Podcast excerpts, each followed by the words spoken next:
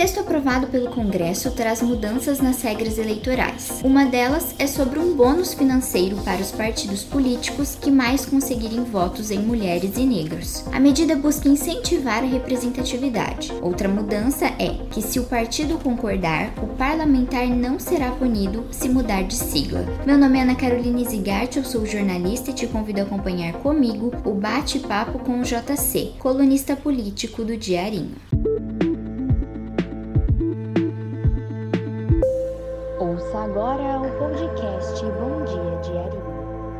没 Bem-vindo, JC. Ana, bom dia, boa tarde para todos, boa noite também, onde você estiver nos escutando. Sempre aquela satisfação de estar aqui na sede do jornal mais lido do sul do mundo. Puxa, eu tava com dificuldade aqui, a gente para começar, porque o nosso computador aqui tava meio Parece que ele não queria vir, mas aí a Ana Zigatti, nossa popular Ana de pijama, deu uma, pegou a manivela e deu uma corda nele e agora ele está com tudo. Vamos lá. JC, todos os anos os partidos políticos recebem recursos do fundo partidário para gastar em propagandas, viagens e no ano de eleição, além do fundo partidário, eles recebem também o fundo eleitoral para bancar as campanhas. Esses valores são calculados conforme os votos recebidos desses partidos na Câmara dos Deputados. Com a nova regra, a partir do ano que vem, os votos recebidos de candidatos negros e mulheres vão passar a contar em dobro para o cálculo dos fundos entre os partidos.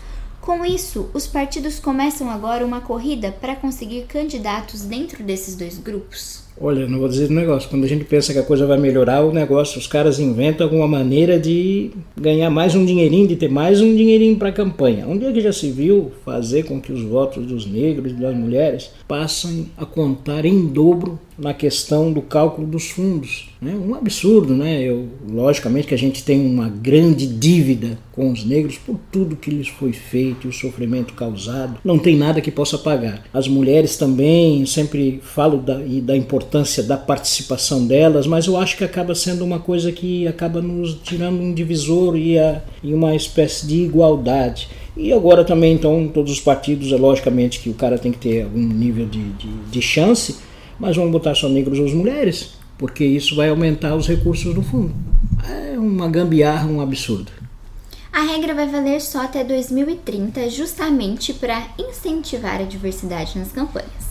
Essa mudança do voto dobrado é importante para garantir mais representatividade? Como aquilo que eu estava dizendo para ti, né, Ana? Eu acho que um pouco desiguala, né? O que, que eu vou te dizer mais? Representatividade ou os partidos querem mais representatividade ou querem mais recursos? para as campanhas. Isso que tem que ser visto. Essas medidas podem limitar essas participações? Quais as consequências com essa nova regra? Também pode, pode limitar. aí a gente vê também, aí quero dizer que ah, a questão da, da participação das mulheres, eu em diversos, desde o princípio do, que a gente iniciou os trabalhos dos podcasts, no meu blog na coluna, falei sempre da grande importância da mulher. E a gente conversando aqui também já disse da, o que nos é, diferencia não é a questão do gênero, mas a cabeça da gente. Então, poxa, excelentes mulheres que já tiveram grandes participações. A gente vê Angela Merkel na Alemanha, 16 anos.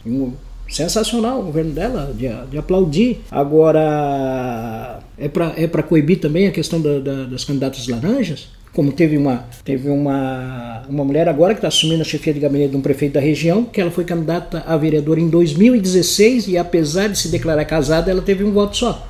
Foi só ela, nem o marido votou nela. Absurdo, mas não sei se é com esse tipo de coisa que se resolve. É com a conscientização da sociedade, dos partidos, da política, que a participação da mulher é muito importante. JC, a gente também precisa ficar atento ao valor desse aumento no orçamento. Qual vai ser o tamanho da verba, do valor dos fundos e o que vem por aí? Olha, teve, teve o presidente Jair Bolsonaro vetou o valor de 7, de 5,7 bilhões foram aprovados pelo, pelo Congresso, sinaliza com mais ou menos 2 bilhões e 128 milhões, mas precisamos ficar. Eu sou sempre fui um defensor do, do, fundo partidário, um defensor do fundo eleitoral, até porque e quando a pandemia estava também muito forte, eu mesmo assim continuei defendendo a questão do fundo. Acho que tinha e tem recursos que podem ser disponibilidades para a questão da saúde e enfrentamento da pandemia. Mas o fundo é muito importante para a democracia, para democratizar e dar oportunidade que todos possam ser candidatos. Se não só um empresário que é rico, coisa e tal, pode ser candidato e um representante de um, de um bairro, uma pessoa que não tem muitos recursos vai ficar alijado. Apesar que existe uma discussão também muito grande nessa questão do fundo, porque os próprios partidos pegam os valores e direcionam para alguns candidatos, enquanto o, aqui embaixo o pessoal fica ruim da corda. Então também, mas aí já é outra discussão, né? Mas eu sou defensor do fundo, mas acho que também não pode ser um absurdo de tirar dinheiro de outras coisas muito importantes, educação, segurança, saúde e tal. Outra mudança é que se o partido concordar com a saída de um deputado ou vereador, o parlamentar não será punido por mudar de sigla. Com isso, como fica esse cenário? Pode virar um troca-troca? Que eu saiba, que eu saiba sempre foi de certa forma assim. Se o partido não concordar, né, ele iria buscar a cadeira, ou então o suplente buscar a cadeira. Né? Mas é lógico que se tiver uma facilitação muito grande, pode virar um troca-troca e desmerecer o partido. Né? Então tu não precisava ser, tem que mudar as regras mesmo e o cara não precisa ter mais partido. Ele pode ter uma candidatura solo, então é uma coisa complicada. Já discutimos no podcast sobre o possível retorno das coligações mas, de acordo com as novas regras, as coligações partidárias seguem suspensas. Evitamos um retrocesso? Eu acredito que sim, já, já comentamos da, em outra oportunidade, como tu mesmo colocou. A, você agora, cada partido tem que buscar as suas cadeiras e tem mais possibilidade de tu eleger em quem você votou. Porque às vezes você votava nesse candidato e acabava elegendo um candidato de outro partido que tu nem gostaria que estivesse lá.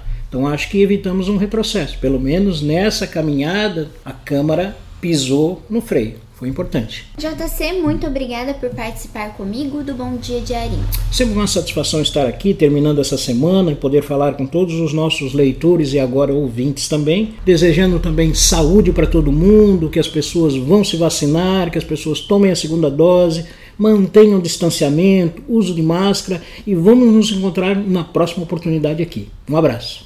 Acompanhe notícias sobre esse e outros assuntos no site diarinho.net e nos siga também nas redes sociais. Até a próxima!